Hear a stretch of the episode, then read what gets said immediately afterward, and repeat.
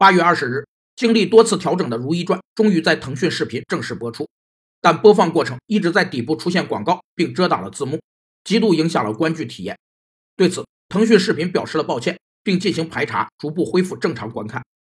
用户体验这个词儿，最早是由用户体验设计师唐纳德·诺曼在上世纪九十年代中期提出的，是指在用户使用产品过程中建立起来的一种纯主观感受。用户体验有三个类别，